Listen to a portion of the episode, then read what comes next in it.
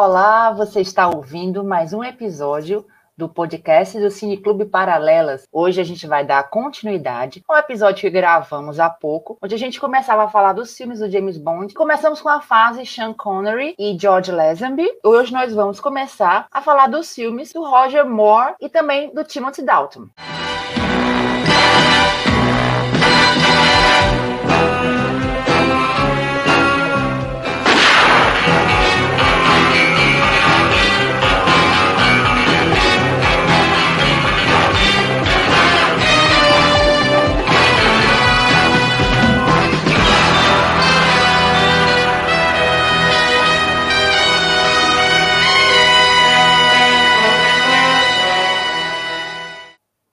Para conversar comigo sobre os filmes do James Bond, eu tenho aqui os meus amigos do Cine Clube, Renata. Oi, tudo bem? Vamos falar hoje do, do meu querido Roger Moore.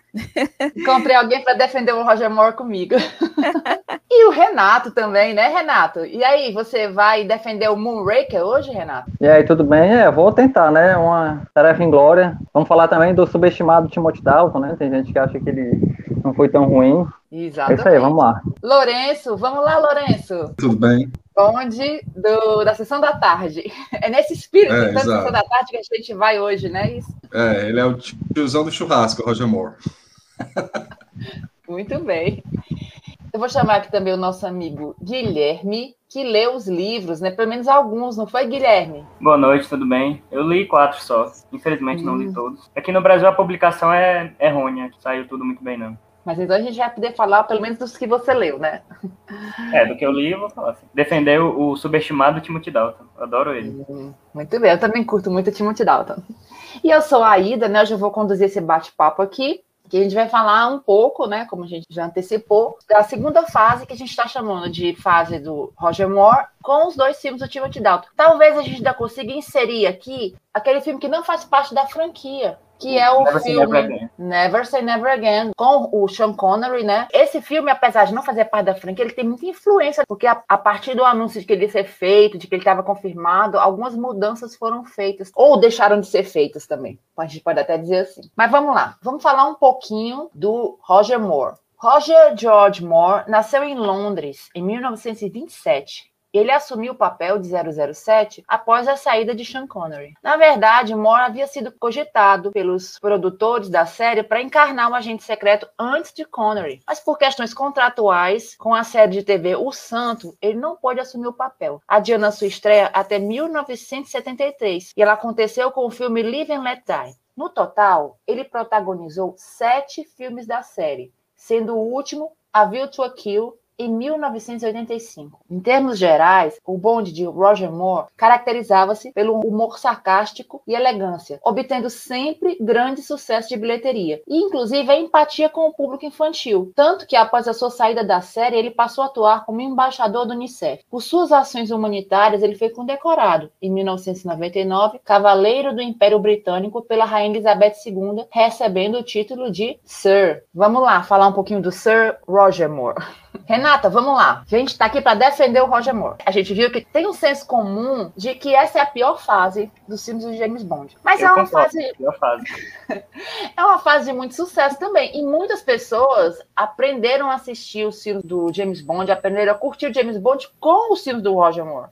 É isso que eu ia falar, porque eu comecei a. Você falou disso das crianças gostarem. Eu comecei a assistir filmes do James Bond quando eu tinha oito, nove anos, e foram exatamente os filmes do Roger Moore. Então, eu acho que, assim, para mim, o James Bond no começo, assim, a priori, era diversão. Para mim, não era roteiro bem elaborado, nada disso. Era diversão, me divertir. Escapismo puro, né? Total, total. E assim, as pessoas falam: ah, os filmes dessa fase são muito formulaicos. Realmente, eles são mesmo. Eles têm aquele esqueminha, né? Vai começar desse jeito, aí vai aparecer isso, aí depois o vilão, aí depois vai ter os gadgets, aí depois as Bond Girls. E é naquele esquema, né? Todos os filmes, né?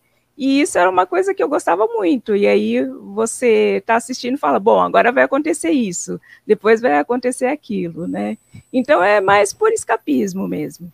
Não, e pelo menos no Brasil, eu tenho essa impressão. Eu lembrando muito da minha infância, eu acho que eram os filmes que mais passavam, eram os do Roger Moore. Eu me lembro que uma época na Globo tinha um festival, o 007, que eu me lembro que eu chegava da escola e tava sempre passando algum dos filmes dele. E é curioso o Isso, eu Roger Moore, que pelo menos, no, pelo menos no começo, ele, ele parecia ser mais jovem que o Sean Connery, mas na verdade ele era mais velho, né? Ele poderia ter sido, inclusive, desde 62, o James Bond. Ele assumiu depois, já com quase, eu acho que 45 anos, né? 45 Exato. anos ele tinha. é. Meio imaginável. E foi até quase 60, né? É, 58 anos. Inclusive, Renato, a gente comentou no grupo do Cine Clube que a gente fala assim, nossa, ele estava muito velho no último James Bond, com 58 anos. E a gente vê hoje o Tom Cruise fazendo aquelas coisas loucas da franquia Missão Impossível. Não sei quantos anos o Tom Cruise tem, mas eu acho que deve ser por isso É aí. quase. 59. Quase isso, né? Quase. É, Olha isso, é, a- é ator de ação com 63, é uma bobagem isso. É, o o Keanu Reeves, né, também já é cinquentão, quase sessentão. É, O Quase próprio 60. Craig, né, que hoje em dia é um cinquentão, mas tá bem mais inteiro do que o pessoal de 30, 40 anos atrás. né? É É. a, a ciência evoluindo.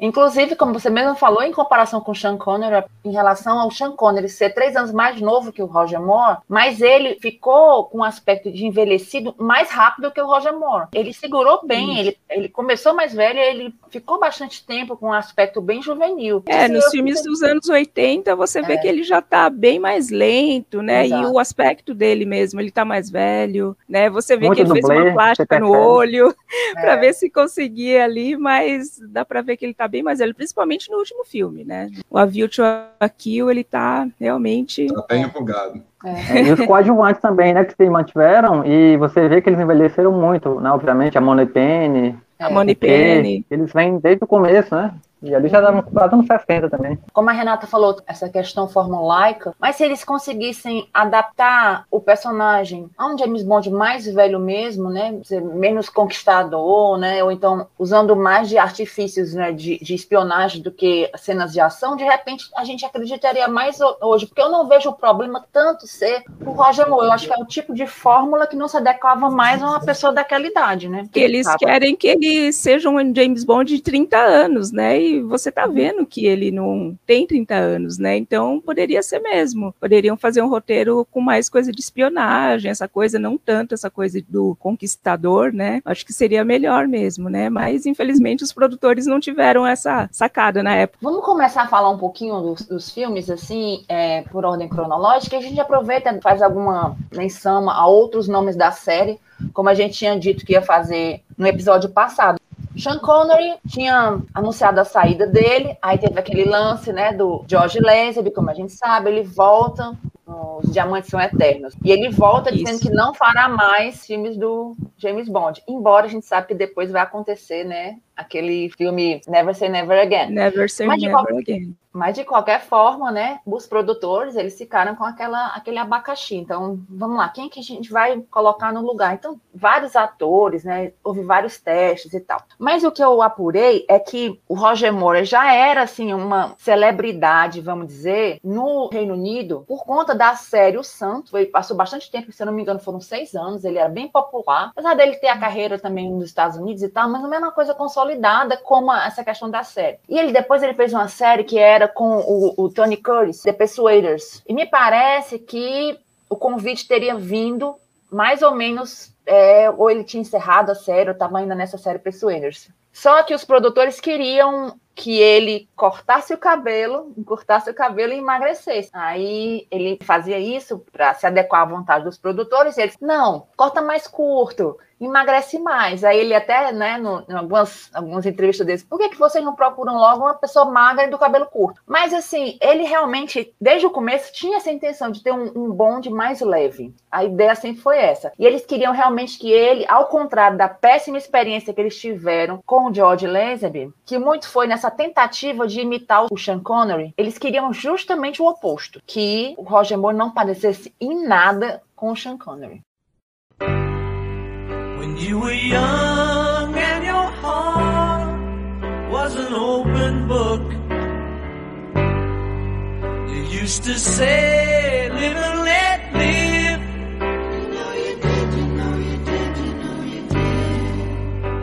this ever changing world in which we live in makes you give in and cry. Say, live and let die.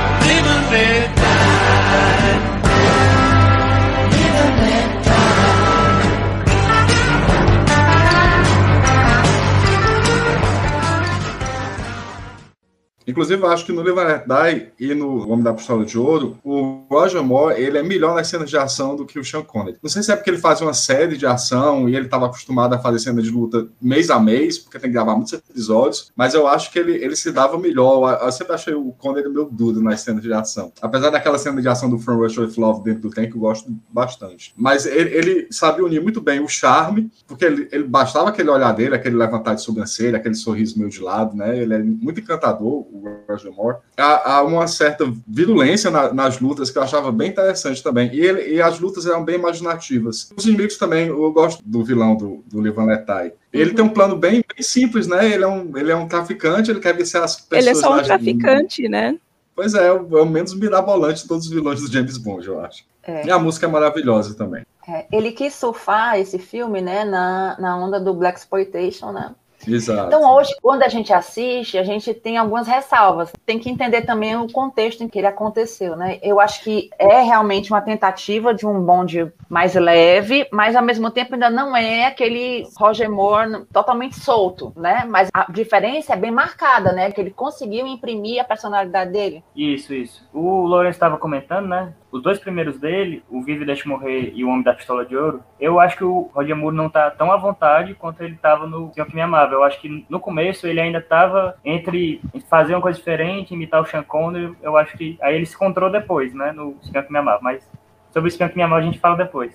Aí também comentou que no Vive Deixe Morrer eles tentaram surfar na onda do Black Exploitation, né? O grande problema que eu acho da fase do Roger Moore, que eles tentam, tentam é, ir onde o sucesso está, né? Surfar, eles surfaram em algumas ondas que não combinam muito bem com o James Bond. É uma coisa dos produtores, né? Eles não podiam ver alguma coisa que estava fazendo sucesso, eles queriam. Aqui nesse vai ser o Black Exploitation, no próximo vai ser o Kung Fu, né? Por causa do Bruce Lee.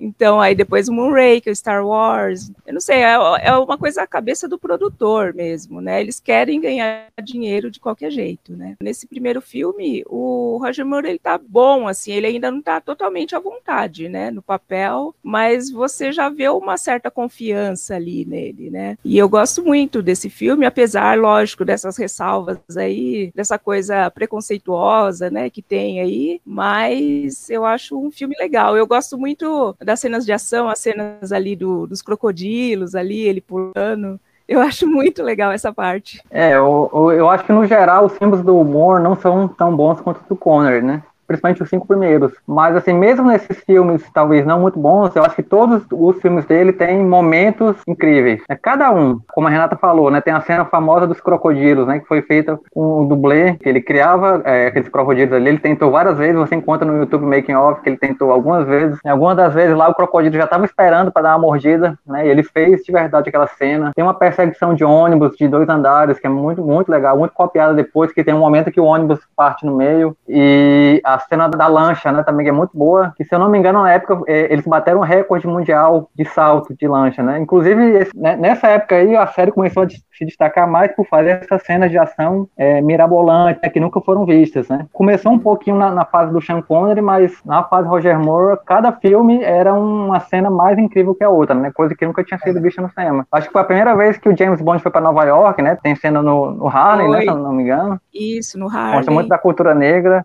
Nesse filme eles não usaram, eles fo- foi filmado na Jamaica, né? Mas no filme é uma ilha fictícia de San Monique e eles colocam elementos meio fantásticos, né? Pela primeira vez tem o voodoo, o negócio lá da cartomante, né? Que é a Jane Seymour. Guido, você leu o, o Live and Let Die? Isso, eu vi, eu, eu, eu li o Você leu. Você leu. A, a protagonista feminina, no caso, né, ela seria a cartomante, ela seria uma personagem negra. E Isso. no filme eles substituíram por uma atriz branca e a, a outra Bond Girl, né, que é a Rosie. A Rosie seria branca e eles colocaram ela como uma atriz negra, né, fazendo esse papel, né, para compensar. Mas de qualquer forma não ficou sendo a, a atriz principal. Ele é baseado no Vive e Deixe Morrer, mesmo título. Ele não é tão fiel. O livro ele tem uma pegada um pouco mais séria. Dos quatro que eu li, é o meu livro favorito, que é o segundo. É a sequência direta do Cassino Royale, mas é o primeiro do Roger Moore. Ô, ô, Guilherme, só um detalhe. É nesse livro que o, o Felix Leiter perde a perna, que foi utilizado Isso. mais na frente. É, É, foi, né? foi, foi utilizado no, no filme do Timothy Dalton. Tem esse detalhe, que o ator desse filme, que é o David Hedson, se não me engano, foi o único Felix Leiter que voltou depois. Ele ia voltar vários anos depois no filme Isso, do Timothy volta Dalton. depois. Não, não tem muita lógica, mas aconteceu isso aí. A cena do Timothy Dalton, ela acontece bem parecido no livro, do Vivo Deixa Morrer. Pois é, aí a gente tem aqui o vilão, né? É, é Yaphet Kotto, né? O livro, ele, é- ele tem elementos racistas e machistas. O Ian Fleming, ele não... Um homem dos anos 50, né? Ele não, não esconde muito, não. Em inglês, né? A serviço de Sua Majestade, né? E a Pet- o Ap- a Pet Couto, ele fez o Alien depois, né? Ator bem importante até. É. Tem uma morte, né? Bizarra, né? Eu acho Nossa, que a ela balão, não morte, eu acho que é a pior de todos os tempos, É né? pior Muito horrível, nada a ver, né? Aquela máscara também que ele usa, aquilo ali não, não ficou legal. Não, não. Mas- Agora, uma coisa que eu gosto nesse filme é aquele, um dos capangas dele, que é o Barão Samedi, né? Que ele, Sim. ele é muito assustador, com aquela risada dele, aí quando ele tá com a- aquela pintura no rosto, nossa, ele não morre ficava nunca. assustado quando era criança. Ele é um vilão apavorante mesmo. É, Agora o tem da garra outro. também, né? É, agora a garra é mal feita, né? A garra é, mal, mal feita, feita, hein, mal- gente? É. Mal feita. É um filme, é um filme que envelheceu mal. O melhor elemento do filme, pra mim, é a música. Ah, é? Claro. Pronto, vamos falar essa é uma das melhores. E, a- e a trilha sonora em si mesmo, né? A É. trilha sonora que o George. Martin fez, assim, é muito legal. Vamos lá. Os produtores, né, que é o, o Albert Broccoli e o Harry Saltzman, eles já estavam brigados nessa época. Então a gente vai ver os nomes nos filmes, né, os dois produtores, mas eles combinaram já, se eu não me engano, nesse ponto, de um produzir um filme e outro produzir o outro. Um produzia o filme, o outro nem aparecia lá, recebia o dinheirinho dele, na próxima vez aquele trabalhava, era uma coisa desse tipo. Eu ouvi essa história no Papo de Telha, que o Renato recomendou. E me parece que o Harry Saltzman, ele era muito ignorante em termos musicais. Extremamente ignorante. A ideia era se chamar, né, o Paul McCartney, a princípio, para fazer a, a trilha. E o Paul não, não sentiu a vontade, ele queria fazer a música e- ele que teria indicado o George Martin. Então, o George Martin chega pro Saltzman e diz, olha, tá aqui a canção tema do filme, né? Trouxe, recebeu do Paul McCartney. Aí ele ouviu o Live and Let Die, os vocais do Paul e tal, e disse, olha, eu gostei, tá legal, vamos usar. Mas quem vai cantar?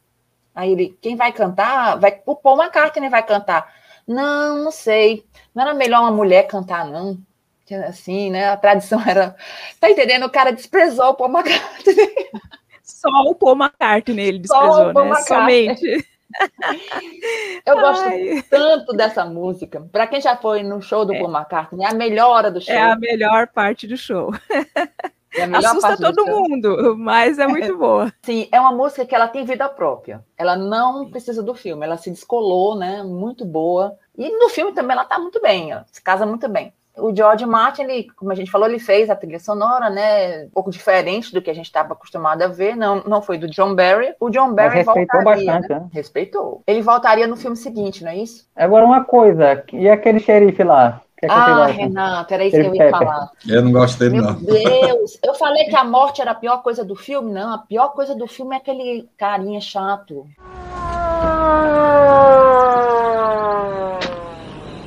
You got a set of wheels you just won't quit, boy. If there's yours, that is, huh? Huh? You spin around, boy. Ten fingers on the fender. Legs apart. I'm sure this ain't exactly your debut with this sort of thing. You picked the wrong parish to haul ass through, boy. Nobody cuts and runs on Sheriff J.W. Pepper. And it's him speaking, uh, by the by.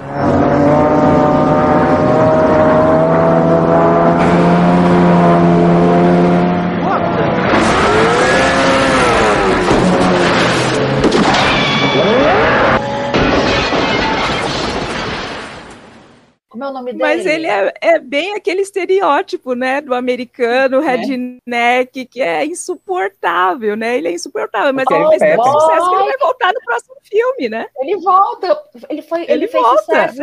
Ele falava qualquer coisa, né? Oh boy, oh boy. É muito chato.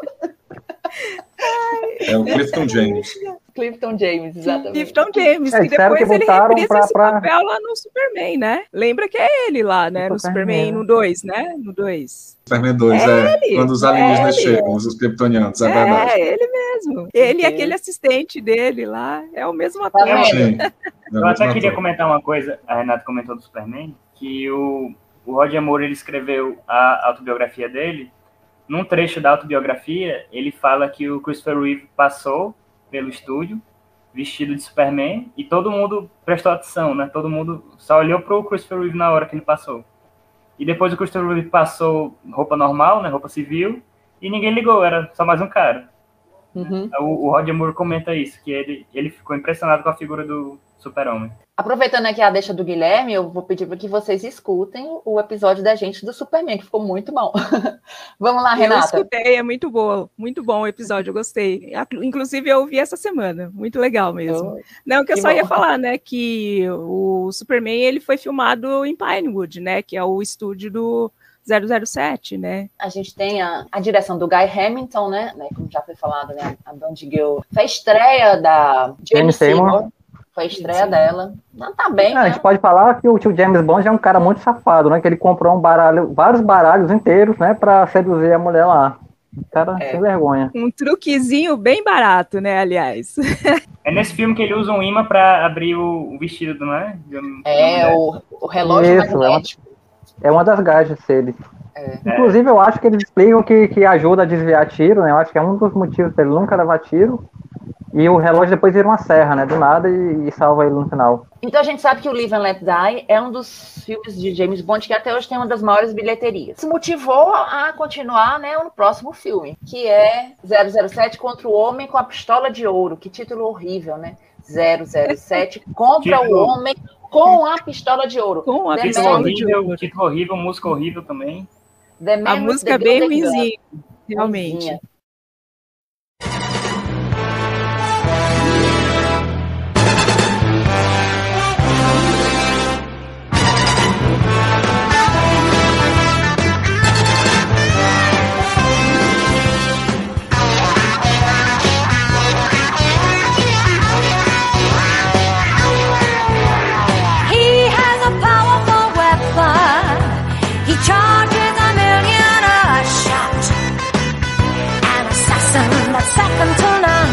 The man with the golden gun.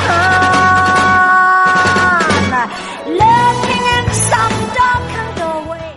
Eu não, não sei se 1974. vocês sabem, mas ah, esse tema principal que no final ficou com a Lulu era para ser o Alice Cooper, né? Ele chegou a gravar a música, mas eu acho que os produtores não gostaram, falaram não, a gente vai pôr alguém que seja da Inglaterra para cantar a música tema, mas a música era do Alice Cooper. Se vocês procurarem, tem no. YouTube. Diretor é o mesmo diretor do Live and Let Die, o Guy Hamilton. Nessa nossa tarefa de falar dos filmes do James Bond, a gente está revendo muitos, muitos filmes. Eu até, inclusive, revendo os filmes, eu melhorei meu conceito muito do Serviço Secreto Sua Majestade e de alguns que a gente ainda vai falar. Mas esse aí eu não tive coragem de encarar, não. Eu me lembro que eu detestei esse filme. Eu É, ele eu- é, É, eu vou me É apegar à bem minha memória fraco. ruim dessa vez. É, infelizmente, porque o vilão é muito legal, né? Que é o Scaramanga, que é o Christopher Lee. A história em si é muito ruim, muito ruim mesmo. Ele disse que tinha tudo para ser bom, porque ele, o 007 enfrentaria um vilão à sua altura. Assim. Exatamente. É, a O cena Christopher dos Lee foi assim, cotado pra ser James Bond e era primo do Ian Fleming, né? ele era primo do Ian Fleming, exatamente. Eu acho que a cena que tem os dois juntos, o Scaramanga e o, e o Bond, acho que são legais, assim. É o que eu ia comentar. A cena do Scaramanga e do Bond, é- essa cena entrou pro imaginário. Todo mundo, alguma vez já viu pelo menos um take dessa cena. Agora o filme, o resto do filme realmente. Tem uma das piores Bond Girls, que é a é Good Night, né? Que só tem um nome engraçadinho, que ela, que ela quer estar com ele todo momento. Tem a primeira participação da Maud Adams. Tem até uma cena um pouco violenta que o James Bond bate nela, assim, que ficou meio fora Ele dá uma porrada nela, é verdade. É, ele tava, como o Guilherme falou, ele tava se ajustando ainda, ele não era, e ele não gostou daquilo, né? Ele, ele não queria fazer esse tipo de ponto. É, tem umas cenas divertidas, mas que não fazem muito sentido, né? Por exemplo, naquele momento lá que ele tá no bar, ele é acertado pelos capangas, né? Tem até o Nick Neck, que é um que ficou muito famoso, né? O, baixinho lá, que ele poderia matar o Bond naquele momento, mas não, eles não vão matar o Bond, vão mandar ele para um passo lá de artes marciais, né, para ele apanhar para os alunos, lá que a galera lá inclusive luta é, são lutas de vida ou morte. E aí o Bond começa lá a lutar, trapaceia e foge do nada. Né? Tem a ajuda lá do, do amigo dele lá de Hong Kong, tem duas é, filhas, eu acho que lutam Kung Fu. E aí vira uma palhaçada total. Né? Aí ele vai pra cena do bar, que é divertida, porque tem um momento que ele empurra o menino dentro da água, né? Que é para quem virou embaixador da Unicef não pegou muito bem depois. Ele não É, ele, curtiu isso aí até, ele, é, ele se arrependia totalmente daquela cena, né? Ele, ele não gostava de gravar cenas de ação também, né? Ele- Dizem que naquele rio ali, o, Roger Moore caiu e viu vários cadáveres, né? E aí tem um momento clássico, né? Que é a volta do, do Sheriff Pepper, né? Péssimo. O mesmo idiota do filme anterior, né? O Roger Moore, ele, ele queria levar para um, pra um canto mais leve. Quem defende esse filme é, defende como se ele fosse uma sátira, né? Um filme mais de humor. É. A gente tem amigos Não, no grupo que defendem esse filme. É, votaram nesse filme. Pro, ser o Votaram me- nesse Eu acho que eles filme. não, né? não, não reviram, acho que não reviram esse filme. É, Eles não tiveram coragem nem de vir pra cá debater. É, Ma- Mas assim, a cena tem a cena de perseguição de carro, é legal. Tem aquele salto lá que é espetacular, né? Que o carro faz um. Não é nem um backflip, é um barrel roll, ele vira assim, transversalmente, cai na rampa. É Mas espetacular, aí mas eles botaram um efeito sonoro lá. nada a ver também, né? É, ficou ridículo, ficou Ah, o ridículo. barulhinho. Bota o barulhinho aí, ó. Aquele ó, barulhinho. O barulhinho é assim, ó. Isso. É. Tem vídeo cacetada. Cara, Aí os caramanga. trapalhões. Tá. Trapalhões. É, trapalhões. You're not thinking. Uh... I sure am, boy. Ever heard of Evil Knievel?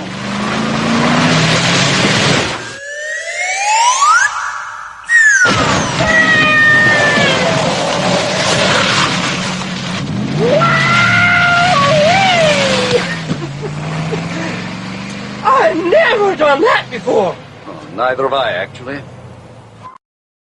O carro dos caramanga vira um avião também. então o Ai. consenso aqui que o, que o Homem da Pistola de Ouro é o Thor Ragnarok do James Bond, né? Eu gosto talvez. do Ragnarok. Eu também gosto do Ragnarok, viu? Eu gosto, eu, Eu sou gosto defensora bastante. do. Mas olha, é, é, é consenso que talvez seja o pior filme. Eu, eu, eu acho que compete com o Octopus ainda. Mas, mas a Então. gente fala mais pra frente. Então vamos lá. Tá aí Roger Moore se ajustando, né, no seu papel, né, altos e baixos e tal, ali, algumas questões, mas tá dando certo, tá tendo bilheteria. E ele vai para o que é considerado agora, né, o próximo, o próximo filme, o seu melhor filme, né, como James Bond, que é O Espião que Me Amava.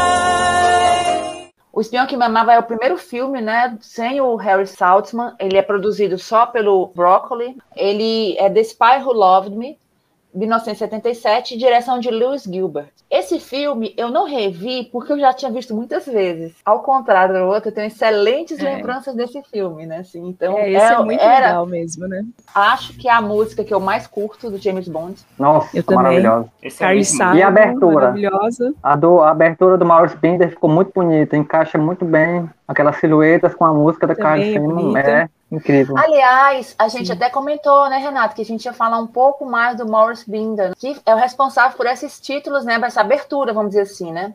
Essa... É, a maioria das aberturas. E a gente tem uns que são super eficientes até hoje, a gente comentou no, no episódio passado, From Russia with Love, é muito bonita até hoje, muito elegante, né? E Uhum. algumas, acho que a, vamos falar depois, mas a de A View to a Kill é muito legal também, né? A Live and Let Die, das caveiras, né? Ficou muito legal. Isso, é Uhum. muito boa, muito boa.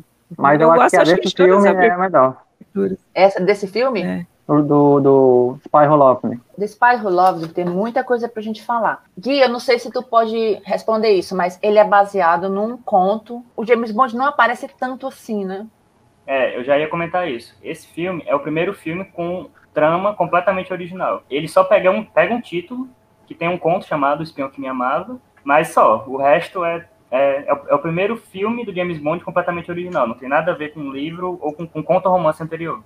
É o diretor, como vocês falaram, é o Lewis Gilbert, que é o mesmo do com 007 Só Se Vive Duas Vezes, né? E aí a gente percebe que ele traz aquela forma de novo, né? Do vilão grandioso, que tem um plano de meio que de dominação mundial. Sempre tem uma base, né? Muito é, gigante, cheia de, de feita com muitos efeitos especiais. E eu gosto de- dessa forma. né? Eu acho que ele teve sucesso nessa, nessa volta aí dele. E falando do filme em si, acho que não tem como não mencionar a cena inicial, né? Que eu acho que entrou pra história. Aquela Clássica. perseguição de esqui que termina com um salto espetacular, incrível. Ele tá no esqui, ele salta, solta os esquis, abre o paraquedas, tudo num plano só. Quem fez isso foi o Rick Sylvester, que é tão incrível que o nome dele tá nos créditos do filme. Aparece lá, salto feito por Rick Sylvester. E se você prestar atenção, ele quase morre ali, porque o esqui pega no, no paraquedas que tá abrindo, se tivesse pegado, sei lá, de uma forma diferente, tinha rasgado e ele morria. Talvez o maior instante da série até aquele momento. Quando na Premiere apareceu a cena, terminou a cena, todo mundo levantou e aplaudiu, o público aplaudiu.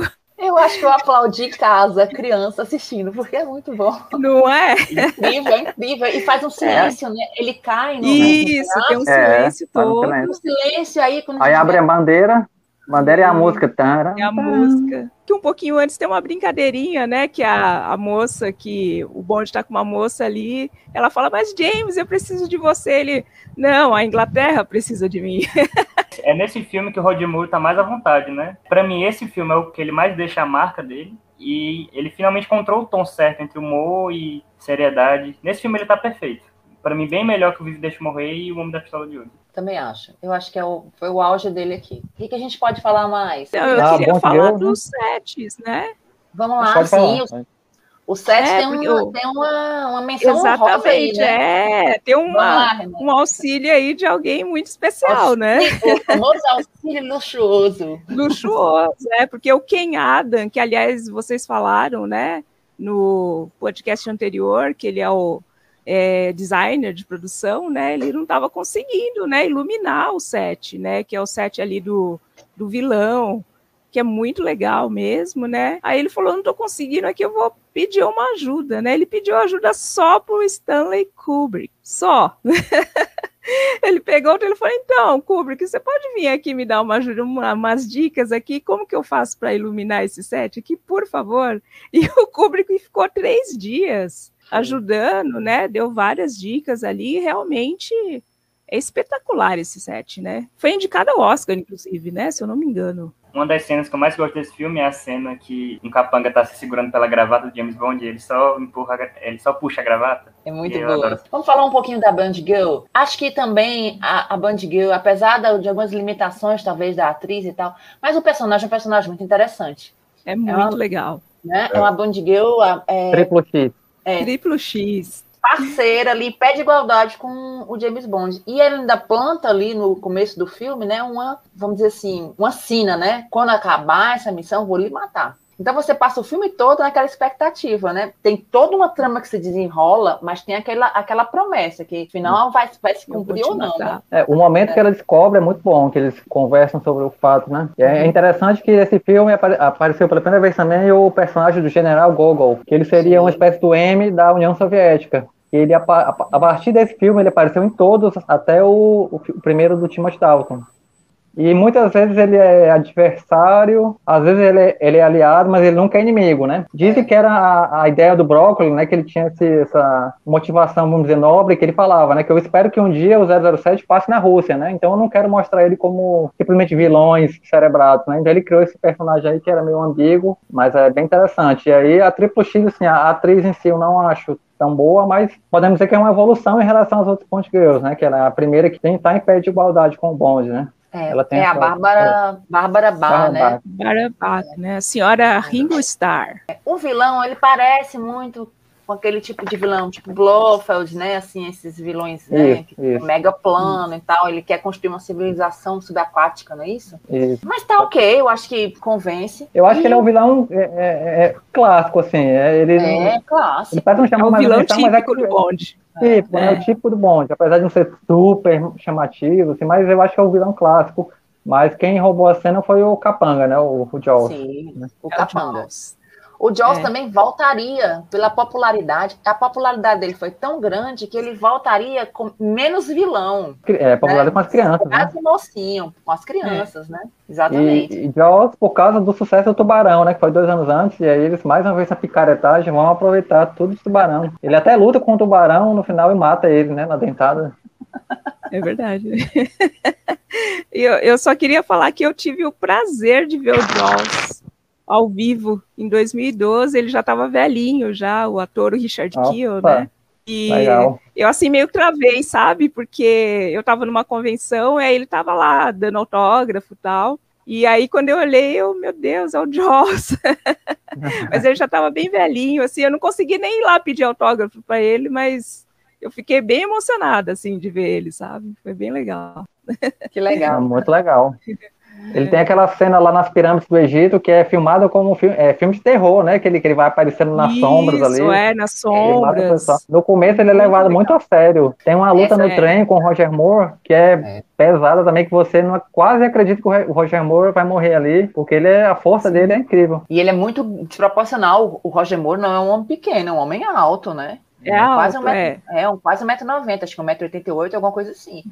Mas o, o, o Jaws, né, deixa ele assim, um naniquinho, né? Nossa, Eu ia comentar que essa, eu gosto muito dessa cena no Egito, demais, mas eu gosto muito, Muito da boa. cena do carro. É a Ah, Lotus, ah, né? o carro anfíbio, né? É, o carro legal. anfíbio. Pronto. Se você perguntar assim, qual é o gadget, o equipamento, qualquer coisa que. Esse carro, pra mim, é, é o que eu É o quero. carro, eu também é o meu Queria aquele. preferido, viu? Muito legal. Não, e eu lembro assim E de estar cena ainda é muito bem assistindo. feita, né? Porque tem. Exatamente, é, porque você não imagina, né? E ele, ele vai, aperta o botãozinho, entra, fala, caramba, o carro virou. É. Foi feito com miniaturas, né? Eu acho que é o, o Derek Madden, que ele trabalhava com essa questão de miniaturas, né? Que é, naquela transformação ali, cada parte assim, que, que entra no carro é, um, é uma miniatura diferente, mas ficou muito bem feito. E ele usa, né, torpedo, usa todos os equipamentos possíveis ali. E muito legal a cena depois de comédia, né? Ele, ele voltando pela praia. Isso, né, e o é, peixinho, né? carro, né? É, com o peixinho. E aí tem o cara, é. é, ali é comédia total, né? Tem o cara que tá bebendo, tem o cachorro que sai correndo, é aquela Isso, galhofa é, boa, não, né, é, Mas é a galhofa na medida aí, né? Depois aqui fica ali na demais, né? medida, isso, é, ali é na medida. Apesar da canção tema ser uma- maravilhosa, né? A gente aqui meio que concorda que é uma, uma das melhores, talvez a melhor. Mas a música do filme, ela não é do, Do- John Barry. O John Ela É Barry, do? Marvin Hamlet. Marvin Hamlet. Marvin Hamlish. Eu gosto de Marvin algumas faixas. Tem uma Eu não tem, tem lembro. a faixa Bond, Bond 77, que ela é bem inspirada nos Bee Gees, assim, de discoteca. Eu achei legal. Tem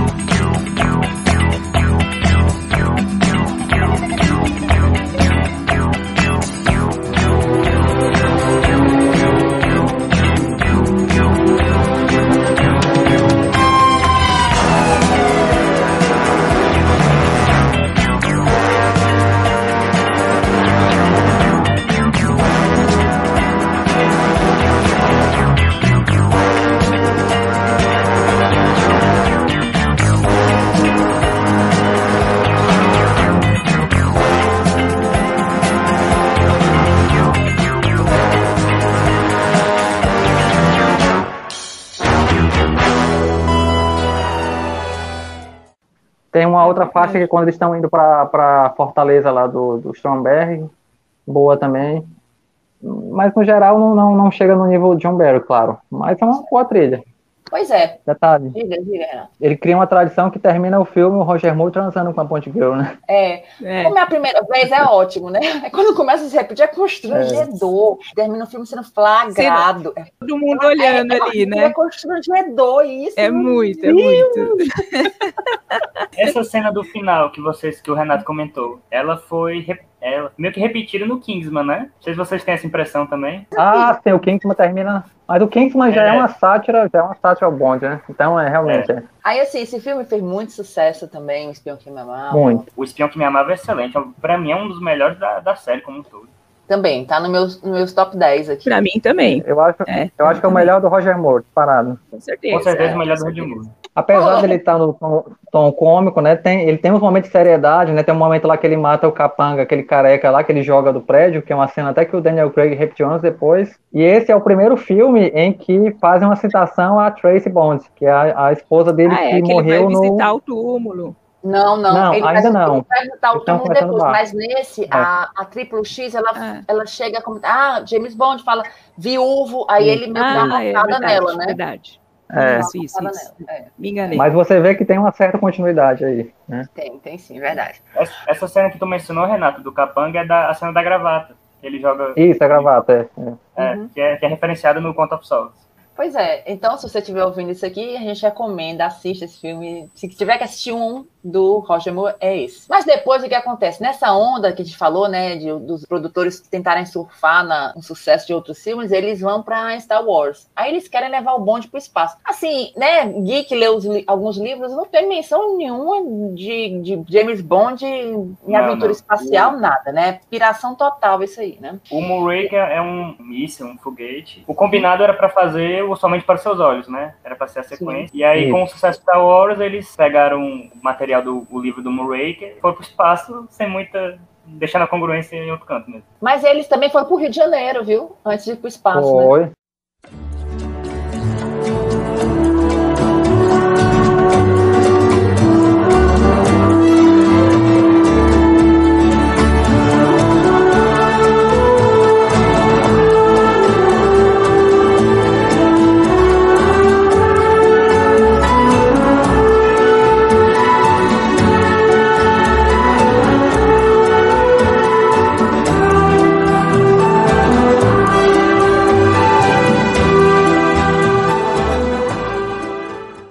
Exatamente, né? Tem uma cena até do bondinho, né? Da luta, né? Que parece que é Tem, boa. é, eles boa. pulam de um bondinho pro outro, né? Isso que eu, eu morro de rir toda vez que eu vejo.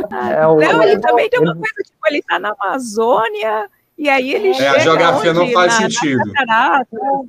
Sentido. Mas tudo bem, É não verdade, é verdade.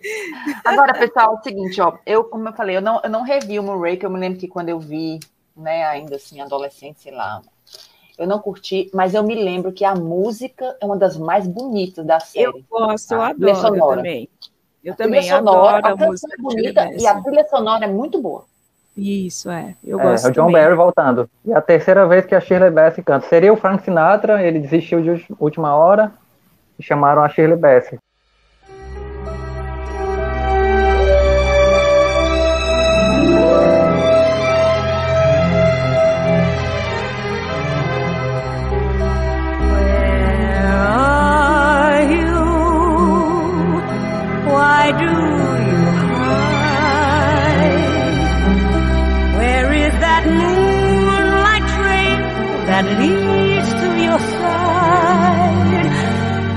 Like the moonraker goes in search of his dream of gold. I search for love, for someone to have. Voltando aqui o filme pro começo, a, a cena pré-créditos muito boa, né? Que é aquela luta lá em queda livre. Primeira vez com câmeras de cinema que filmaram uma, uma cena de paraquedismo, né? E eles tiveram que fazer uma câmera especial, acharam uma lente lá de plástico, tiveram que montar uma câmera de titânio para ser mais leve, né? Porque como a câmera vai na cabeça do, do saltador, né? Na hora de abrir o paraquedas, dependendo do peso, podia quebrar o pescoço. E aí eles fizeram toda uma técnica de fazer o paraquedas abrir de forma mais lenta e tal. Então, assim, mais uma vez o James Bond é à frente dos outros na cena de ação. Muito legal, apesar de que já começa a galhofa nessa cena, né? Que o Jaws, que voltou a pedido dos fãs, é, das crianças, né? Ele vai lá puxar a cordinha do paraquedas dele e rasga, né? É palhaçada total. E aí cai num circo e não morre. É, esse filme é galhofa total, né? É pra dar risada mesmo, não dá pra levar a sério em nenhum momento. É só patifaria mesmo. É, Os defensores dizem que se você assistir assim, é muito Isso, bom. é. É, eu sou assim. eu acho que ele é uma sátira, é uma assim, sátira. É uma sátira, é. Eu gosto dele por causa disso, assim. Ele tem cenas muito memoráveis, assim, mesmo com tudo isso. Eu acho que ele tem um vilão muito legal, que é o outro vilão clássico, assim, né? Que é o francês, o Michael Lonsdale, né? Que é um ator Hum. importante. É verdade. Ele tem bem cara de vilão, assim. E eu acho que ainda tem cenas muito boas. É, tipo aquela cena que o Bond fica preso naquela máquina lá de testar a gravidade, que ele fica girando e quase morre, né? A cena lá de, de que eles estão caçando lá uns pássaros, e aí o James Bond mata um dos capangas dele, sem querer, querendo, né? Tem a, a viagem pelo mundo, né? As locações Veneza. Apesar de que nessa cena de Veneza a gente pode comentar depois que é uma palhaçada total. Ah, Mas, assim, não, vamos comentar é. agora. Vamos comentar agora. Eu não me lembrava. O Renato fez a gentileza de me mandar o clipe. Ele está numa gôndola. A gôndola. É, passeando. Ele tá James passeando só. É, ele está passeando. A gôndola do James Bond é anfíbio também. Sai pela, pela Piazza São Marco, em Veneza, Sim. lotada. Todo mundo que está lá, turistas, garçons, né, artistas de rua, quem está lá, inclusive os animais, um cachorrinho e um pombo. Um pombo. É. Olha duas vezes. chocado. O pombo olha e volta a olhar, ah, como se se assustasse. Chocado. Como é fizeram isso, meu Deus do céu, com o pobre do pombo? Não, e, e eles falam que foi uma cena difícil, porque eles tiveram que grudar o pombo e pegar o take que ele olhava, né? E aí eles repetiram, mas ele- o, o pessoal lá fala que foi difícil ser feito. Eu acho legal que o cachorro dessa vez não corre, ele olha, mas é muito engraçado ele olhando assim, o, a gôndola passando. E aí vira palhaçada total, né? Ele derruba o quadro do pintor, aí o cara tá bebendo, aí joga a É bebida uma fora. atrás da outra, né? É uma É atrás uma da atrás outra. da outra. Ali, é atrapalha- ali é ridículo, mas é tão, é tão bizarro que É, foi é engraçado. engraçado demais, é. Sabia, sabia que eu vou dar uma chance para esse filme? Eu vou assistir de novo. Porque eu acho Não, é engraçado demais. Assiste, é muito engraçado. É. E, e aí outra, pica- outra picaretagem, né? Nessa cena de Veneza, ele tá investigando num, num laboratório, e aí tem um momento que ele tem que passar por uma porta lá que tem uns códigos, né? É um código de cinco números e são por notas musicais. E adivinha quais são as notas musicais? A música do contato imediato terceiro grau.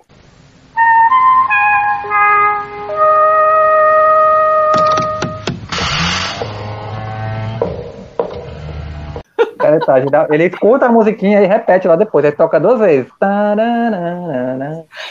E ele é onde ele descobre que tem o gás, né? Que vai fazer parte da, da questão da trama aí. O filme é do Lewis Gilbert, né? É, é basicamente um remake do filme anterior, só que agora puxando pro espaço. É a mesma trama, é um vilão megalomaníaco que quer destruir a Terra. No caso, ele quer envenenar, né? Por parte da Terra e levar um grupo de jovens saudáveis escolhidos para fazer a raça perfeita, né? Na estação. Até interessante, né? Um cara meio nazista, né? Vamos dizer assim. No meio do filme tem a visita ao Brasil, né? Que é Tem o boneco de Olinda no Carnaval do Rio de Janeiro, uma coisa meio Isso, estranha, né? isso. Fora que o Jaws ganha uma namoradinha, né, gente? É uma das Nossa, é. detesto nesse filme. Aquele romancezinho com aquela meninazinha. E ela não tem aparelho, todo mundo acha que ela tem aparelho. Todo mundo acha que ela tem, mas ela não tem É aparelho. porque ela usa é. trancinha. Então, o Jorge é uma coisa imensa. Aí a menina com trancinha. Aí, assim, a- primeiro de tudo, eu acho que jamais aconteceria num filme de hoje, isso aí. É Porque parece que ela é uma criança. Os produtores estão sem noção. Olha, esse, pessoal, esse personagem tem empatia com uma criança. Vamos colo- colocar ele para namorar uma Pra meninazinha. namorar. Que É. horrível. É bizarro. Apesar disso, eu gosto da cena dos bondinhos, acho muito legal, né? Você vê uma cena de luta no- nos bondinhos Eu lá do Rio acho de Janeiro. legal, mas eu só acho engraçado eles pulando de um mundinho pro outro, né? É, o Jaws, né? Dá um saltão. É, o Jaws, é. E, a- e aí o Bond, ele foge com a Bond Girl, que é a Good Head, né? Que é outro nome engraçadinho. Eles são pegos, tá numa briga lá, param numa, numa, numa ambulância, e aí cai, e aí o, o cara entra no outdoor, é galhofa total, e aí o negócio mais bizarro de todos, o James Bond aparece vestido de gaúcho, cavalgando ao som de Sete Homens um Destino, não sei porquê. Passa por Minas Gerais, é um negócio. Aí vamos parar numa, numa, num negócio de jesuíta, lá os jesuítas lutam Kung Fu. É uma viagem total, né? E aí lá ele descobre que o tal do veneno do, do, do Drax, o vilão, vem de, um, de uma planta que só tem em certo lugar da Amazônia. James Bond sabe o nome do rio. Né? Porque ele sabe tudo. Não, James vai pra Bond Amazônia. do Roger Moore, ele sabe tudo, Não, né? Ele, ele sabe sabe, tudo. Tudo que todas pergunta, as ele coisas, é sabe. impressionante. Sabe, É, A história do formulaico é uma das coisas que eu acho bacana também. Ele Isso. vai conversar lá com o M, né? James, É. o que você sabe sobre tal coisa? Ele, é. ele peça o Google. Ele é o Google, exatamente. A cena do Rio é legal, né? Porque além do- dos gadgets dele, toca aquele tema, né, Ida? Que é o tema do John Barry, que é o tema que ele criou pro 007, né? A última vez que tocou esse tema.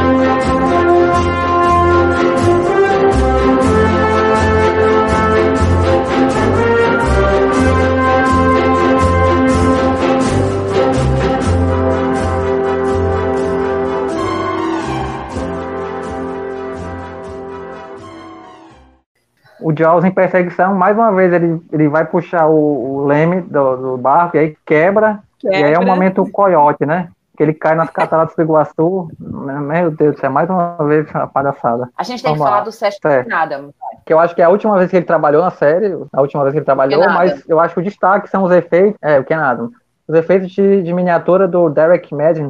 Que, primeiro, a Moonraker, né, que é um ônibus espacial. E, assim, o ônibus espacial, ele só foi lançado pela primeira vez em 81. Então, assim, é um filme que estava mostrando a tecnologia um pouco, assim, à frente do seu tempo. Eu acho as cenas de decolagem do- das naves, eu acho muito bem feita, que eles usaram uma tecnologia nova de iluminação ali para fazer a chama. Eu acho que ficou muito legal. Tem as cenas do espaço, que tem a trilha excelente do, do John Barry. Eu acho que ficou bem legal, assim, a miniatura da estação. Eram uns efeitos meio artesanais, né? Que eles faziam um efeito na câmera, pegavam a câmera e iam filmando miniatura por miniatura usando o mesmo negativo. Tem um momento ali na estação, tem vários atores flutuando. Eu achei que ficou muito bem feito ainda, até para hoje. E depois tem a infame cena da, da batalha espacial, né? Que chega só lá de onde um, um ônibus espacial americano com os militares e eles tinham a batalha laser, né? É como eu disse, eu assisti esse filme há muito tempo e eu me lembro que essa cena da batalha espacial eu achei chatíssimo, não acabava. Mas eu vou, tentar, eu vou dar uma chance, eu vou dar uma chance pra esse filme outra vez. É, essa cena, essa cena do clímax é horrível. Tem que ver. Aí tem o final Star Wars, que ele é igual o Star Wars, que, que o, o Luke lá tem que acertar o, o alvo, né? O James Bond acerta o alvo lá do. que é a cápsula que tem o veneno. Mas tem a melhor, melhor frase final, que é mais uma vez o James Bond está fazendo sexo, dessa vez no espaço, né? Uau, incrível. E aí o, o M pergunta, né? O que, é que você está fazendo, 007? E o que responde? Está fazendo a reentrada. Essa aí ficou clássica. Coisa infame, que coisa infame, que coisa infame, meu Deus. Podre, podre. Não, vamos passar, vamos passar, por favor. Olha, agora o que, é que vai acontecer? Vocês lembram que o Guilherme falou que o, o filme seguinte ao Espião que Me Amava ia ser é, somente para os seus olhos, né? Então eles fizeram esse por causa de Star Wars. Então agora a gente vai ter somente para os seus olhos. For Your Eyes Only.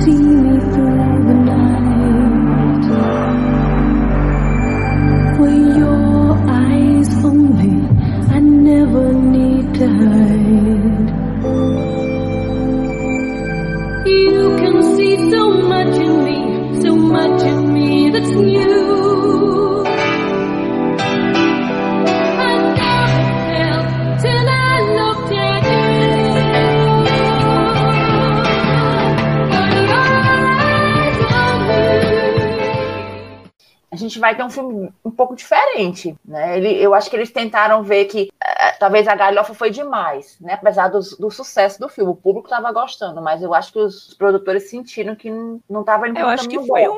Um reboot, assim, né? Porque Sim, sim. o Foguete da Morte foi muita sátira, muita palhaçada. Eles falaram, não, vamos começar, vamos fazer isso sério e tal. E aí Uhum. veio esse, e é um filme bem legal, assim, eu gosto bastante. Gostei bastante também. Revi, né? Eu tinha assistido, não me lembrava nada dele. Na verdade, eu achava que ele era chato quando eu assisti, quando eu era adolescente, mas assistindo agora eu, eu gostei, eu achei que é bem Uhum. legal, assim, a história. Ele é um filme de 1981 e o diretor é o John Glenn. A partir daí, o John Glenn vai dirigir todos os filmes do Roger Moore até finalizar, né? Os três E últimos. os do né? Timothy também. Os do Timothy também. Ele era editor, acho que do Moonraker, do Espião que Me Amava, e virou diretor, né? Que é bem comum na série. Esse filme, assim, ele tem uma trama menos complicada também, né? Mais simplificada do que, o, que os outros. Tem uma Bond Girl também bem participativa, né? Bem atuante mesmo. É nesse filme que a, que a introdução ele tá deixando flores, né, pro túmulo da, da, da, da esposa dele. da Isso, é nesse. É nesse. E Eu, ele eu, faz vi- menção no serviço secreto, Sua Majestade. É, eu vi, sabe, uma crítica que uma pessoa que dizia que o filme todo, menos essa cena, é uma tentativa de se levar mais a sério, né? Mas essa cena meio que contradiz o resto do filme. Eu vejo a cena inicial como um bônus toda a vida. Eu acho que não faz tanto parte, não faz parte da história, é um, é um drops que você recebeu ali a mais. Então não me incomoda, mas é realmente isso aí que você falou. Ele quer é, fazer menção ao, ao Blofeld sem usar o nome, né? Já para dar uma alfinetada no filme que estava sendo produzido, né? Pela persona não grata, né? Pelo Kevin McClory. É isso, Renato? Isso, exatamente. E aí eles usam o, o Blofeld careca, né? Ele não aparece, mas tem aquele gatinho lá, o branco, pra identificar ele. Esse filme do, do Kevin McClory, ele estava tentando produzir há uns 10 anos, uma coisa desse tipo. Demorou muito. Então, por isso É, que a ele era bem essa- insistente, né? Era bem insistente. A gente tem essa cena aí, mas na verdade o filme, quando fica concluído, ele vai concorrer com o próximo, que é o Octopus. Tem uma cena muito legal naquele bobsled, né? Que ele vai Sim. perseguindo ali. Nossa, muito legal. Mas infelizmente teve uma morte de dublê ali, né? Na filmagem dessa de cena. dublê. né? Mas a, a- as cenas de ação, essa cena de ação é uma das melhores também da franquia. Uma das melhores, é. Eu fiquei impressionada. Falei, nossa, olha, muito legal Uhum. mesmo. Aliás, eu acho que a equipe de dublês, né, que usavam para todos esses filmes dessa, dessa época, eles são incríveis, né? Tem aquela cena de escalada também, né? Que o cara cai, na- fica pendurado, muito bem feito. É, nossa, Ah, essa legal. cena, essa cena de escalada é boa mesmo. né? Eu fiquei na dúvida agora, mas eu acho que é isso. Me parece que o Roger Moore estava pensando realmente em abandonar a franquia. E eles Sim, começaram sim. a fazer testes. Os produtores começaram a fazer testes, né? Com vários atores. Inclusive, um que parece que se saiu muito bem foi o James Brolin. Mas o que acontece? Com a história do famigerado Kevin McClory, né? E a decisão de que o Sean Connery ia embarcar nessa, nessa aventura, fizeram que eles, não, não tá na hora da gente mudar o, o James Bond, não. Vai ser Roger Moore mesmo. Vamos É, segurar eles ele aí. falaram, vamos mais, manter né? ele, Vamos porque manter. Aí ele vem nessa roupagem assim, mais um pouco mais séria, mas também, né, sem perder suas características. E faz esse filme que é um filme bem interessante. Assim, a- você falou da Bond Girl, né? Basicamente a história de vingança dela, né? Que ela perdeu os pais, ela tá procurando lá o, o vilão, acho que é o, é o Julian Glover, né? O ator. E, e aí eu, eu mencionar o final do filme, né? Mais uma galhofa, né? Que é mais uma vez o James Bond transando com a menina, só que dessa vez ele recebe uma ligação da Margaret Thatcher, né? da Margaret? Thatcher. Ele tenta falar com o e ela fala com o papagaio, né? Assim. É, Isso, pois é, o começo e é. o final desse filme parece que não. Vamos fazer sério, mas não vamos fazer sério Deslocado, demais, não. Vamos Nem tanto, né? É. Mas E é um a, filme a muito música bom. do filme é muito Ele boa, eu tem- gosto, né? A canção tema é For, For Your Eyes Only, com a China East, e a Isso, música né, é composta pelo Bill Conti, né? É, mas eu gostei, gostei. Eu gosto muito desse filme, eu acho até que, assim, talvez seja o segundo preferido. Segundo Diana preferido do Moore. Roger Moore. Do Roger Moore, é. A gente está na fase do Roger Moore. A gente pode falar do próximo, já ou querem falar mais alguma coisa? Uma das Bond Girls era a Cassandra Harris. Ela era casada com o Pierce do Brosnan, né? E aí foi nesse momento que o Pierce Brosnan conheceu o Broccoli, né? Que na verdade tem essa história também. Tanto o Brosnan como o Timothy Dalton já estavam sendo cotados para ser o James Bond há muito tempo. O Timothy Dalton desde o Serviço Secreto de Majestade, né? Só que achavam que ele ainda estava muito novinho. e aí verdade. depois o Brosnan seria cotado, mas quem assumia é o Dalton. Então há esperança para quem quer que o Henry Cavill assuma, porque o Henry Cavill ele disputou com o Daniel Craig, né? Então quem sabe, né? Mas isso é assunto para live. O lance da Cassandra Harris. A Cassandra Harris, realmente, ela faz uma das Bond Girls, né? E como o Renato falou, foi aí que o Broccoli conheceu o esposo dela, então, que era o Pierce Brosnan. E a lenda diz que ele falou assim: se esse cara souber atuar, ele será meu próximo Bond. Acabou não acontecendo por conta de questões realmente da emissora de TV americana, que prolongou o contrato dele, porque ela achava que ia conseguir mais projeção para a série dela, mas esse é um assunto que a gente vai falar depois. O que eu acho bacana da Cassandra Harris aí, da personagem dela, é que talvez uma cena, que é uma das mais violentas do Roger Moore e uma das que ele menos gosta aconteceu depois da vingança com o capanga que assassina essa personagem, que é aquele que ele empurra o carro. Ah, o carro, é verdade. Mas eu, É eu adorei cena- essa cena. Não, eu também gosto bastante, né? Uma cena bem, mas pro Roger Moore, né, a gente fica. Parece mais uma cena do Daniel Craig, né? Exatamente. É, Somente para os seus olhos a gente vai para o Octopussy. Fill her up, please.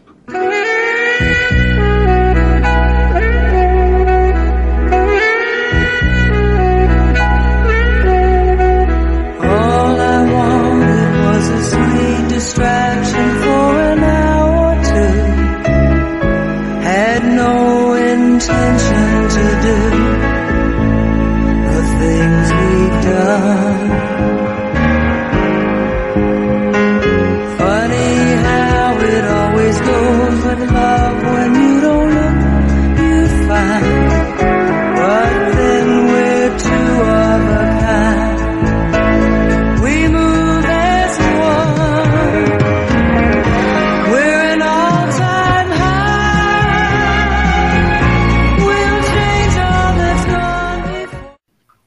Dos nomes mais infames também, né? Octopussy. É estranho esse nome, né? Dizer uma coisa boa é no mínimo estranho, né? Mas eles trouxeram para o título, né, uma, uma insinuação, né, sexual. Só que é tão gritante que a música tema não é o no- não tem esse nome, né? Não tinha tema- como colocar essa, essa palavra numa música, né? É, exatamente. Tem nada a ver, né? All time high. All Time High. É. Eles trazem nesse filme a Maud Adams de novo, que tinha aparecido lá em Golden Gun, né? The Man with the Golden Gun. E ela Exato. é a Octopus do título, né? A personagem dela. É, É um filme que ele não segue na trilha do anterior. isso. Ele dá uma descambadinha de novo. É, tem Sabe uma parte lá que ele tá de palhaço, né? Naquele finalzinho lá, que ele vai pro circo, aquilo lá ele se- é uma forçada aquilo, né? Ele tá de jacaré, goreira, palhaço, vira o Tarzan. Ah, eu acho mais galhofa do que nunca. Eu acho que ele tá mais Eu acho galhofa que o, do que o nunca. pior pra mim é o Tarzan, viu? Aquela parte É, o lá. Tarzan é muito nossa, ruim, é muito Esse, esse Octopus Nossa. pra mim é o pior filme de. Você acredita que foi esse que concorreu diretamente, né, com o, o outro lá, com, Com o Never filme Say Sean Never Again, né? Sean É. Connery, e ele se deu melhor nas bilheterias. Então, o que é que os produtores Foi. viram? Não, tá dando, certo ainda desse jeitinho, vamos tentar mais uma vez. E ficaram bem felizes. O filme que eu gosto mesmo só é a, é é a cena inicial, né? Que ele tá com aquele aviãozinho lutando, passa pelo galpão, ficou até bem feito. Mas no geral, tem a Índia, né? Legal, os cenários e tal, mas no geral eu acho que esse é um dos piores. O que eu gostei é a relação dele com a Bond Gill. Eu acho que como ela é uma personagem... Olha, a diferença de idade deles não é pequena, não. Não é tão que gritante. Ela É, tá ali de idade mais perto com ele. Porque depois vai ser terrível. E eu acho que ele mesmo sente isso. Ele, ele até comenta que o filme depois, a Bond Girl, ele é mais velho que a mãe dela. É, o vilão do Octopus é, o- é o Luiz Jordan e o russo é o mesmo que fez o Tiro da Pesada. Um que tem É, até um. ele é do Rambo 2, eu acho também. A música de quem? É da Rita, Rita Coolidge, Coolidge. né? Aliás, é uma música que eu gostava bastante, assim. Antes de conhecer mais a série, era uma que estava no meu top 10, assim. Depois foi caindo, mas eu gosto da música. Ela é referenciada naquele filme Ted, né? Do Mark Wahlberg. A música mesmo, né, né? Fora a canção tema, ela foi composta pelo John Barry, mas ele, acho que ele já estava ali também querendo se livrar disso, né? Já Aí você vê que ele, que ele repete muito, ele repete muito o tema clássico, porque o Never Say Never Again não podia usar a trilha do James Bond. Então nesse filme eles abusaram do- de ficar repetindo o tema, né? Então não tem nem nada muito inovador assim, diferente da Uhum. próxima, né, que a gente vai falar. Bom, a gente pode falar um pouquinho do Never Say Never Again. É isso aí, Guilherme. Vamos lá. O que, que você pode falar desse filme aí com o Sean Connery de, na- de volta ao papel? É, o Sean Connery ele volta, né, nesse. O produtor tem o roteiro do, do Thunderball, que ele faz praticamente um remake nesse Never Say Never Again. Que o, o título é uma brincadeira, que o, né, o Sean Connery falou que não, não queria voltar mais. Acabou voltando no Diamantes Eternos e voltando nesse. Eu, assim, é um filme com muitos problemas, mas eu até gosto. Eu, eu acho ele bem melhor que o, por exemplo, Diamantes Eternos, bem melhor que o Octopus. Mas é, é, um, é um filme que tem muitos problemas ainda mesmo. Apesar de eu gostar de ver o Sean Connery nele. O elenco é legal, né? Tem o Max von Sydow, É, tem o, o Max von Sydow Né? que eu já Key ele. Basinger no comecinho da carreira. Agora a música Bean. tema do filme é horrível, né, gente? Never, É, a música é horrível. Never, Never, never, never. É muito ruim. Never, never say never again. Never, never say never again.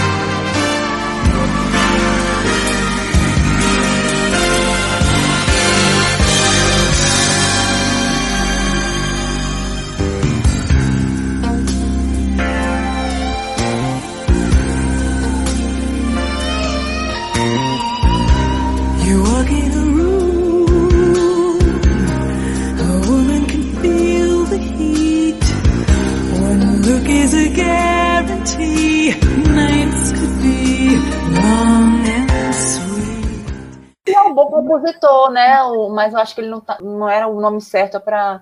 Não é isso, não é o. fazer, É o Michel Legrand, Pois é. A gente lembra É, que não é o- o o diretor o Irving Kestner. É o mesmo diretor do Império Contra-Ataca, né? O Max von Sydow tá muito bem no filme. Eu não tenho muitas lembranças desse filme, não. não. Não revi também. Mas é curioso, né? A gente vê e tal. E eu acho que o papel do James Bond, se não me engano, eles também adaptam um pouco mais para a idade do Sean Connery, né? Eles não É, é o único filme que, É, tá, que ele é claramente velho. Tá no roteiro mesmo. Então, pelo menos, nisso foi melhor. Nisso foi melhor que a fase, o final da fase Roger Moore. Aí vamos lá, falando em final da fase Roger Moore, vamos para o último filme, Na Mira dos Assassinos. Se ele já deveria ter parado em Somente para os Seus Olhos, aí ele vai fazer Octopus, que a gente viu aqui que não, não tem realmente nenhuma, né? Não tem fãs aqui. Mas aí ele vai para o Na Mira dos Assassinos.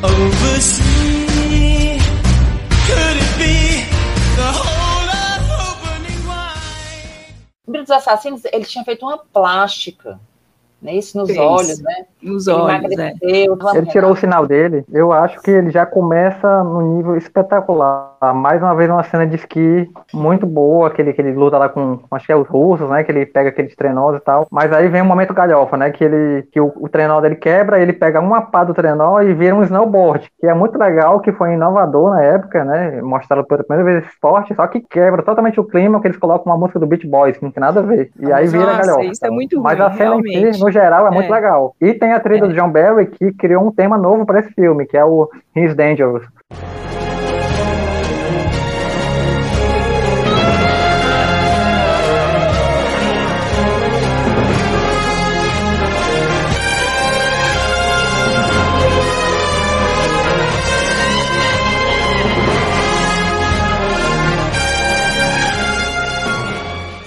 Uhum. E ele que era bem inovador, assim, tinha guitarra e tal. É um, uma, uma- mais uma trilha do Barry, um tema né, inovador, assim. E a Sabe música coisa- tema inesquecível, né? Do Duran Duran. É uma das que eu mais curto. aí. Uma das melhores. O, o Duran Duran fez a música, trabalhou bastante junto com o John Barry. Com o Tipo John assim, não foi- Barry, é Não foi verdade. o John Barry fazendo uma música e entregando para eles, não. Não foi assim. Isso, trabalharam é, juntos. A química deu muito certo deles, né? Então a gente tem uma música excelente, né? Que é a View to a Kill, né? Essa cena também, que é mencionada no título, What a View to a Kill, é muito legal também. Que É eles estão no legal, helicóptero, realmente. Vendo assim, São Isso. Francisco, né? É bem legal. E o vilão, falando nisso, o vilão, o que, é que vocês acham do vilão do Christopher o Walken? vilão é bom, né? Ah, eu gosto. Uma das poucas coisas que eu gosto nesse filme. E ele é meio psicopata, né? Ele mata os, os próprios capangas dele, né? Como ele- é, os asseclas, exatamente. Nossa, ele é bem psicopata. Na autobiografia do Roger Moore, ele mencionou que esse, esse filme, o View to Kill, é o que, o que ele menos gostou de fazer, por ter uma É. pegada mais violenta. Ele já estava cansado mesmo, né? Ele disse que a gota d'água realmente foi essa história da idade da Bond Girl, né? Tanto que ele tá mais quietinho nesse filme, né? E as cenas deles, os romances deles é patético, fica naquela casinha dela, Nossa, casona, é, nada na a verdade. né? ver, aham. Não nada a ver Muito aquilo Aquilo ali é banho de água, balde de água fria, sinceramente.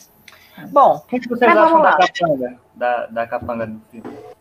Ah, Grace Jones, né? Grace Jones, Isso. eu acho ela bem legal, principalmente aquela cena lá na Torre Eiffel, que ela pula, né? Da torre. Eu é. acho uma boa cena, é. Inclusive tem a perseguição depois que o carro é partido ao meio, ficou muito legal também. Apesar de que é um dublê, claramente. Também. Mas a Ah, é, perseguição em si é legal. dá É pra ver na ridículo. cara o dublê, Mas o né? carro é ser legal, legal. porque ele salta por um ônibus, aí depois ele é partido no Isso. meio e corre com o carro É, só a só metade um da frente. É legal, né? assim. né? É, Mas não faz muito sentido, né? Porque ela salta da Torre Eiffel e fica. Ela não, não desce, né? O paraquedas parece que fica lá no céu e não cai. Mas é legal. Mas é eu acho legal, assim, eu acho que ela é. Tá assim também em pé de igualdade com ele, né? Eu não acho esse filme tão ruim, não, pelo amor de Deus. Eu- o que eu acho Eu é também que não, eu realmente acho legal. o Roger Moore não dava mais para fazer James Bond É. daquele jeito. tinha. Se de repente muito fosse velho. mais adaptado para a idade dele, talvez ficasse legal.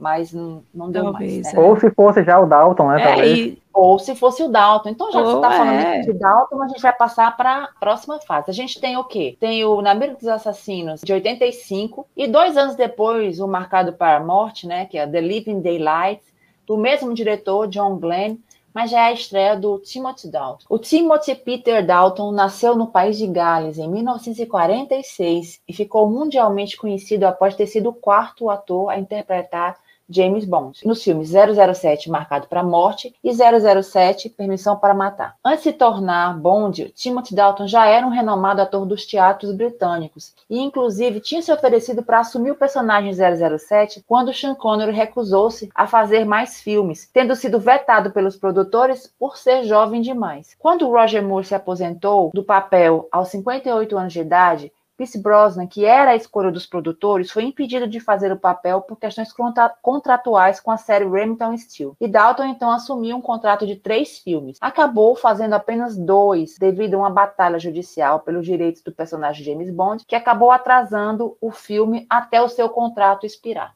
Então, a gente tem aí, dois anos depois, a estreia do Timothy Dalton, né?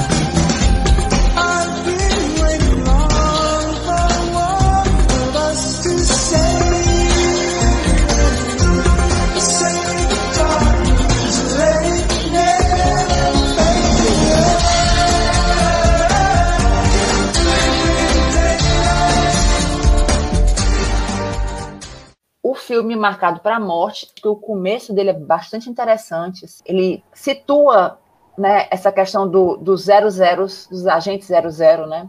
Que o, o James Bond, como a gente sabe, é mais um agente. E a trama também fala disso, fala de se eliminar os agentes para se criar um, um clima né, de tensão entre as duas superpotências. Ainda é um filme de Guerra Fria, né? Ainda tem isso ainda. O Gui é defensor do Timothy Dalton. Vamos lá, Gui, É, eu, eu adoro, adoro o Timothy Dalton.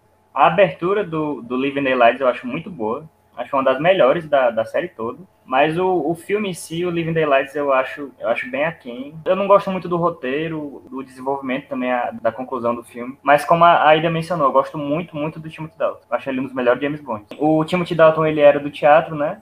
Para se preparar pro- para o papel, ele leu todos os livros do Ian Fleming. E, na minha opinião, eu acho ele o ator que mais se que mais deu carga dramática pro personagem que mais, que mais preparou e, e deu mais apelo emocional. Não à toa, eu- o James Bond dele é o mais. Compete com o Daniel Craig, mas eu acho que é o mais dramático. Aquele, a- aquela cena do. Eu adoro essa cena, acho uma das melhores do filme, junto com a da abertura. Aquela cena que ele vai dar um tiro e ele erra propositalmente o tiro, ele, ele acerta no violoncelo, eu acho, né? E era pra sentar na, na gente. Aí o, o, o cara que tá do lado dele fala assim: Ah, mas você errou, você errou de propósito, eu vou, eu vou falar isso pro, pro nosso superior. Aí, aí o James Bond fala: Ah, pode falar, você estaria me fazendo um favor, né? Esse James Bond do Timothy Dalton é um James Bond já cansado da vida que leva, já quer sair dessa vida. Eu, gosto muito do, do James Bond e Timothy Dalton. Os filmes eu, eu acho bem, bem, bem meia boca mesmo. É, eu acho que o problema do Timothy Dalton é que ele, que ele, ele é um ator que você vê que ele tá levando muito a sério o papel, ele tá bem fiel ao, ao Fleming, só que a direção e o, e o- do John Glenn e os roteiros, né, ficam muito ainda na pegada Roger Moore, tem muita piadinha, aquelas frases de efeito que não combina muito com o Dalton, então fica esse negócio meio esquizofrênico, assim. Os roteiros não beneficiam É, ele. meio. Não beneficiam. Tem momentos sérios, mas, por exemplo, tem aquela, sei lá, aquela perseguição que o carro dele vai com laser e parte outro carro no meio. Que é até engraçado, né? É porque eu acho que, assim, a- apesar de tudo, o público gostava disso aí do Mas- filme do Roger Moore. Então os produtores ficam naquela história. Tem que fazer alguma coisa também para não trair o meu público, né? É, então, eu gosto do, do Timothy Dalton, apesar de achar ele bem sério mesmo, né? Igual vocês falaram, assim. E essas coisinhas que tem ali, umas piadinhas com ele, realmente não dá certo, né? Porque ele é muito sério mesmo. Uhum. Então, mas assim, a qualidade dos filmes eu também acho um pouquinho mais fraca. Eu acho até que ele merecia filmes melhores, porque é um ator muito bom, né? Parece que eles queriam aquele ator, o Sanil, que fez o Jurassic Park, né? Mas o próprio Sanil falou, não, ele leu o roteiro, eu falei, não, não gostou do roteiro, aí eu vi uma entrevista dele, que ele fala, "Ah, eu não queria ser lembrado como o 007 que não deu certo, então eu não aceitei. Pois Ai. então, eu acho que essa experiência aí com o Timothy Dalton, mesmo a gente reconhecendo o excelente trabalho que ele fez, mostra também que a questão não era mais o, só o ator, só a, a abordagem com o personagem de James Bond, era a, a franquia como um todo. Ela precisava mudar, ela precisava deixar para trás certas coisas, né, e começar de novo. Então, assim, o próximo filme, apesar de ser o mesmo diretor, a gente já vai ter uma abordagem um pouquinho diferente, né? Não foi não foi suficiente, talvez, mas a gente já vai ver isso aí diferente nesse filme. Tá, tá menos com aquela cara de filme do Roger Moore. Nesse filme do é, Living the Lights, que vale a pena falar, a gente também tem outro grupo pop fazendo a, a canção tema, que é o Ahá. É o Ahá. É, apesar dele, dele ter feito junto com o John Barry, disse que já não foi a mesma. É, diz que foi uma briga. O John Briga, Barry né? ele fala muito mal do Ahá, É, né? Ele falou muito mal mesmo, né? Então, mas a música é bem legal, eu gosto. Eu gosto. É, eu era criança, eu lembro do clipe estreando assim na TV, e aí eu falei, nossa, um novo James Bond e tal, achei bem legal. Eu gosto muito da Bond Girl também, do, do Living Daylight. Isso, eu gosto dela também. É, o Renato está aqui comentando que é o carro mais bonito, o Aston Martin do Living Daylights. É, Pois é. mesmo.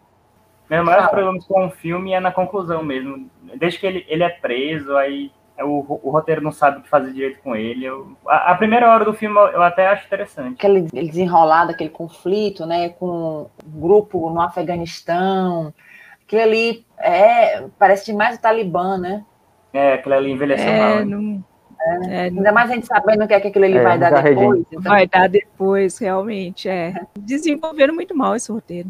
Eu ia até mencionar que a fase de Timothy Dalton é considerada a fase que não deu certo, porque são as menores, as menores bilheterias, tanto Uhum. desse quanto do próximo. O próximo é a me- menor bilheteria da série toda. do Mas aquela, aquela cena com o John Rhys Davis é bem legal, né? Vocês acham? Lembram da, da cena com o John Rhys Davis? Que ele, que ele aborda ele no quarto e tal. Que ele vai encontrar o general Pushkin. Que ele tá, ele tá com o amante, e aí o James Bond tá escondido. E aí ele, ele coloca ele na, na mira dele e tal. Que é o ator do, do Gimli, né? Do, do É Gimli, que faz o no Senhor dos Anéis, o anão. E o Indiana Sabe Jones o também. Gimli? O Salah também. É, e, o- e o parceiro do Indiana É. Jones, né? O Salah do. Indiana Jones. O Salah.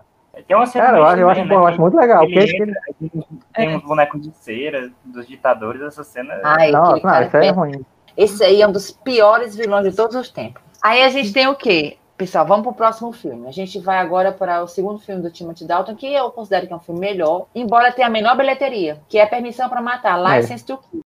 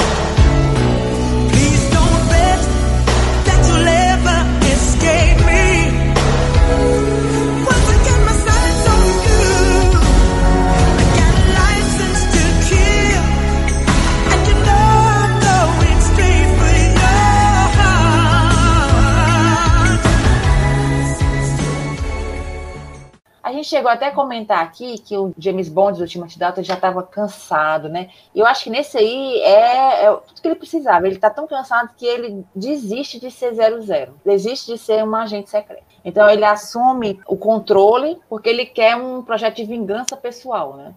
Como a gente já comentou É. aqui antes, tem um determinado fato que nos livros acontece no livro Let Die e no, no filme vai acontecer aqui. O agente da CIA, o Felix Leiter, ele vai ser, ele sofre realmente um, um- um- Uma um mutilação, atentado, né? Uma mutilação, né? Ele é A torturado. esposa- né?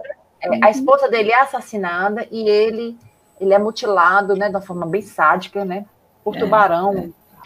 E o vilão desse filme é um vilão assim bem nada de planos megalomaníacos, não, é um traficante. E é um cara bem cruel, né? Agora é bizarro porque ele fala assim que ele fala que não é nada pessoal, mas como é que não é pessoal? Tu mata a mulher e arranca a perna do cara. né? Então, pô, É, não é possível, né?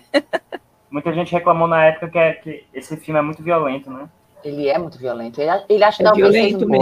mais, mais violento. É, É, mais, é é mesmo. mais violento. é mais violento. Eu acho né? que por, por isso até que meio que afugentou assim o público, né? Que eles falaram, nossa, mas isso não é James Bond. né? É, aquele público acostumado com o Roger Moore, assim, É, aquela brincadeira. é, assim, bronca. né? É. Uhum. Agora ele tem uma das melhores Bond Girls de todos os tempos, eu acho. Eu gosto muito daquela menina, da É, eu, Carrie eu Law. gosto, eu gosto dela. Ela E é esse tipo filme é o primeiro, infiltrada, é o né? primeiro filme do Benício Del Toro, né? Sim, bem, É, bem novinho Sim, ele, é horrível também. Morte horrível É. do Toro. É, é verdade, agora tô lembrando, é mesmo. A música desse filme, de quem é, não é, já não é mais o. É a Gladys Knight. Mas eu acho que a É, música não tem nada a ver com o filme, com o jeito do filme, que o filme é violento e a música, né, é tão romântica, então eu acho que É. A trilha é do Michael Kamen, É, pronto. é, que era do, Agora do, do Máquina Mortífera. viu? É, Máquina Mortífera, exatamente. Nesse E filme também- eles, men- eles mencionam de novo, né, que o James Bond é viúvo. No começo Uhum. do filme. Isso. E nesse, pra esse filme também foram feitas outras músicas que tem uma até que toca no final do filme, que ela acabou dó virando um su- é, ela acabou virando sucesso na voz da Celine Dion, né? isso depois, realmente, é.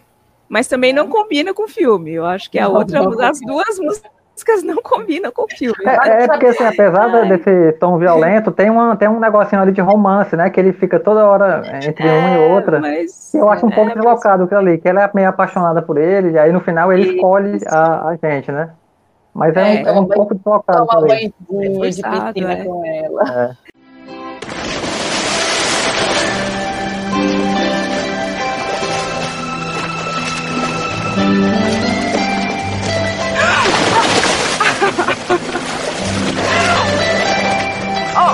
Why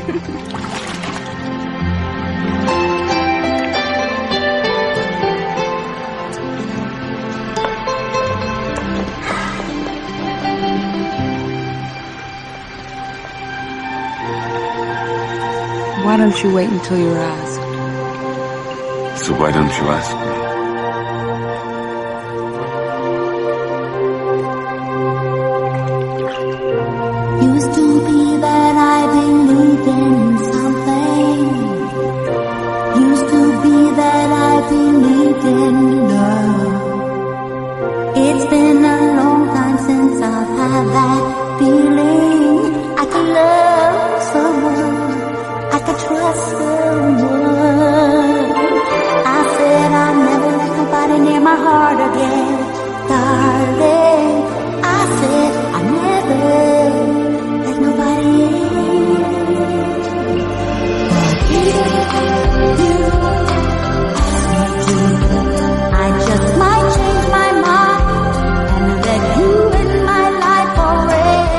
Queria é, a cena inicial, a pré-crédito, a cena, né? Que com certeza inspirou o Christopher Nolan, né? Aquela cena que ele capturou o avião é, em pleno ar, né? Que eu, eu acho que ficou muito legal, muito bem feita. E a, e a relação do Bond com o vilão, né? Porque tem um certo momento ali que ele tenta matar o vilão, aparecem uns ninjas lá do nada, assim, não tem nada a ver. Mas logo depois ele tem uma, uma relação, assim, até de amizade, que o, o vilão acredita que ele salvou ele, né? Então fica um negócio meio ambíguo ali.